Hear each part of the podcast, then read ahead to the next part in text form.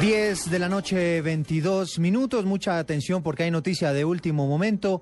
Se ha confirmado que en las próximas horas podría quedar en libertad la ex senadora Dilian Francisca Toro. Los detalles de esta noticia los tiene hasta ahora Pablo César Guevara. Hola, ¿qué tal? El ente acusador declaró nulo el proceso que se adelantaba en contra de la ex senadora Dilian Francisca Toro, luego de que la defensa de la excongresista no pudiera interrogar a dos testigos que la inculparon en el delito de lavado de activos.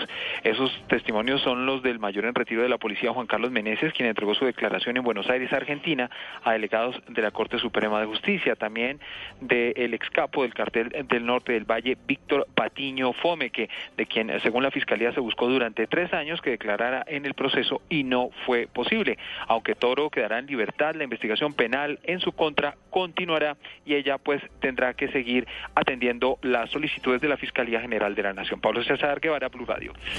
Perfecto, Pablo. Más adelante, sobre las 11 de la mañana, de la noche, en nuestro boletín de voces y sonidos estaremos entregando más detalles en torno a esta noticia de última hora. Reiteramos, en las próximas horas podría quedar en libertad la ex senadora Dilian Francisca Toro, quien está siendo investigada por los delitos de lavado de activos. 10 de la noche, 23 minutos, estamos en Blue Radio.